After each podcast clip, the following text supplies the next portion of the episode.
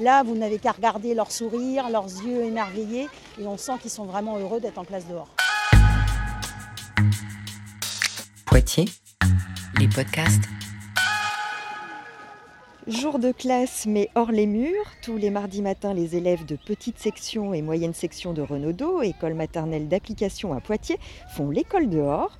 Nous sommes donc au parc de Blossac. Stéphanie Barrault, bonjour. Bonjour. Vous êtes la directrice de l'école Renaudot. Alors, depuis quand est-ce que vous organisez des temps d'école dehors pour les élèves de votre établissement? Alors, nous avons commencé cette année suite à notre participation euh, avec le collectif Grandir avec la nature, puisque nous participons à une action recherche autour de la classe dehors. Et pourquoi vous avez décidé de, participer à cette action recherche?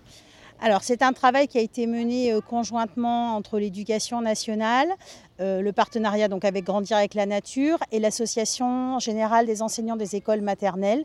il y a une opération nationale euh, on essaie justement de sortir dehors pour euh, permettre aux enfants de développer des nouveaux apprentissages qu'on ne retrouve pas forcément en classe et qui permettent aux enfants de développer des savoir-être, euh, notamment en particulier quand on est dehors.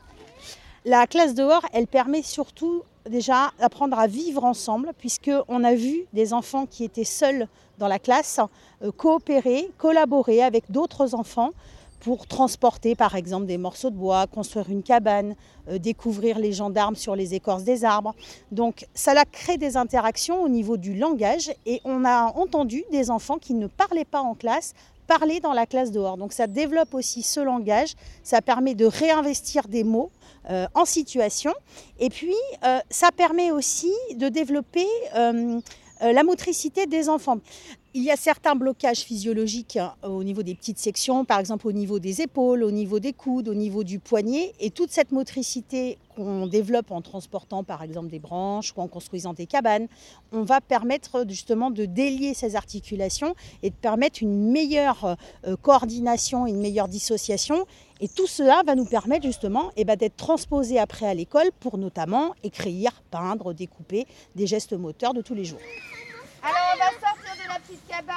Venez voir là les enfants. Alors venez. Venez autour. Aujourd'hui il y a un peu de vent, mais il fait beau. On peut faire euh, école dehors, euh, quel que soit le temps Alors, Christelle Ferjou, la, grande dire, initiatrice de la classe dehors euh, dans, notre académie, vous dirait qu'il n'y a jamais de mauvais temps, mais que de mauvais équipements. Donc nous, on a la chance d'avoir vraiment pu travailler avec les parents de notre école qui ont équipé les enfants, notamment quand il faisait très froid, euh, avec ben, voilà, des bottes, en mettant deux paires de chaussettes, euh, un gros manteau.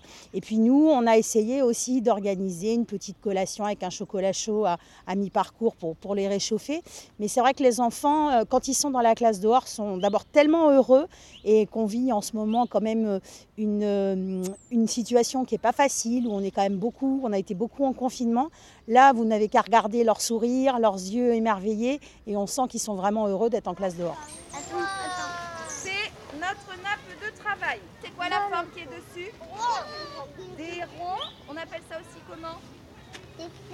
Des cerfs. Je suis Nelly Noulot et j'ai une classe de petits moyens cette année. Qu'est-ce que vous faites pratiquer à vos élèves quand vous faites classe dehors? Quand on arrive dans le parc, on a une série de rituels euh, pour entrer dans le parc, euh, pour favoriser en fait l'écoute et l'attention des élèves et pour qu'ils voient un petit peu ce qui se passe autour d'eux. En fait, qu'ils ouvrent leurs yeux et leurs oreilles pour voir ce qui se passe dehors et ce qui est différent entre le dehors et le dedans. Donc ça, c'est les premières petites choses. Euh, souvent, on fait aussi des petits chants, des petits rituels en fait pour entrer vraiment euh, en contact avec la nature. Donc là, par exemple, en ce moment, je fais des petits chants autour des oiseaux pour aussi toujours favoriser cette écoute, euh, écouter les pépiments des oiseaux, travailler sur le vocabulaire avec les enfants aussi, quel type d'oiseaux, quel type de son, quel type de cris ils font. Euh, et puis, souvent, moi, je mène ce qu'on appelle un atelier en fait d'apprentissage. Euh, donc là, euh, par exemple, euh, je commence un cycle autour des formes géométriques. Donc d'abord, j'emmène un petit peu de matériel de l'école. on va faire du tri, on va expliquer, on va verbaliser un petit peu ce que sont les formes. Et puis après, on va chercher les formes géométriques dans la nature. Euh, voilà, donc les enfants vont voir un petit peu bah, les, ronds, les triangles, les carrés, enfin toutes les formes qui existent, mais on va les chercher euh, voilà, autour, autour d'eux euh, dans la nature.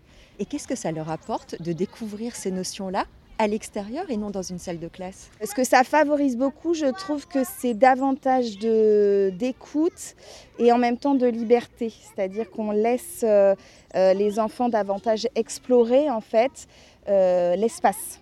Voilà, dans, dans, dans, la classe, on n'est plus confiné, euh, euh, ils savent où sont les outils. Là, c'est un petit peu à eux d'aller chercher, d'aller observer davantage et puis de s'approprier en fait euh, l'espace euh, extérieur. Vous faisiez une cabane comme la dernière fois et vous le mettez au milieu, comme ça il tiendra. Stéphanie Barrault, vous parliez de la recherche-action à laquelle vous participez au niveau de, de l'académie. Euh, il y a une question de recherche que chaque école doit poser. Quelle est la, la question de recherche Alors, dans votre école? C'est une. euh, nous avons fait le choix avec euh, notre inspectrice de circonscription, Madame Paquet, de travailler autour du langage, puisque bon, en maternelle, c'est vraiment un élément qui est très important au niveau du programme. Et euh, nous, on travaille sur le développement du langage spontané dans le jeu libre, justement. Qu'est-ce qui se passe quand les enfants sont en jeu libre? Est-ce que simplement jouer euh, est suffisant ou est-ce qu'il se passe réellement de vrais apprentissages Et on s'aperçoit justement, euh, là on a mené maintenant euh, no- notre récolte de données euh, d'enregistrement où on travaille avec des grilles d'observation et on s'aperçoit que dans ce jeu libre et notamment dans ce qu'on appelle les jeux symboliques, tous ces jeux où ils imaginent faire la cuisine, où ils, sont, ils mènent des enquêtes, on s'aperçoit qu'ils font des phrases bien plus construites, bien plus complexes en utilisant des pronoms, en utilisant ce qu'on appelle des connecteurs logiques, parce que, car. Et ça se développe vraiment à ce moment-là, plus particulièrement, et de façon beaucoup plus spontanée qu'en classe. Alors même si nous, on aménage en classe des situations, mais là, on s'aperçoit que c'est vraiment très très riche. Comment on peut l'expliquer? C'est quoi l'effet de nature sur les enfants? Alors ça, c'est une bonne question. On espère que l'action recherche aussi, euh, qui est faite nationalement, va pouvoir aussi répondre à cette question. Je pense que le contact avec la nature est déjà essentiel, puisque le- l'enfant est vraiment en interaction avec elle. Euh, L'observation des animaux, des végétaux, c'est vraiment quelque chose de, de vivant. Et donc, la situation est différente à chaque fois. Donc, elle permet du coup d'évoluer, euh, d'observer des nouvelles choses à chaque fois. On voit que les enfants aussi modifient leur comportement. Quand on arrivait euh, sur la classe dehors les premiers temps, euh, ils étaient vraiment, euh, ils regardaient devant eux, ils n'avaient pas cette éducation au regard. Là, on s'aperçoit maintenant qu'ils commencent à lever la tête, à aller voir des choses plus en détail.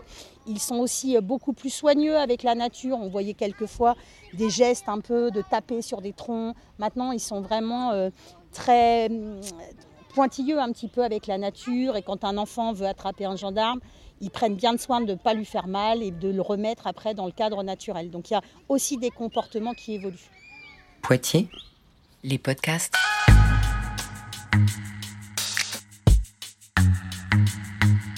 Retrouvez tous les podcasts de la ville de Poitiers sur poitiers.fr.